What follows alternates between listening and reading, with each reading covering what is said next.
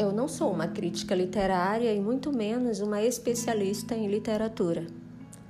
Eu sou apenas uma pessoa atraída pelo magnetismo das palavras, de poetisas, poetas, escritores e escritoras no geral.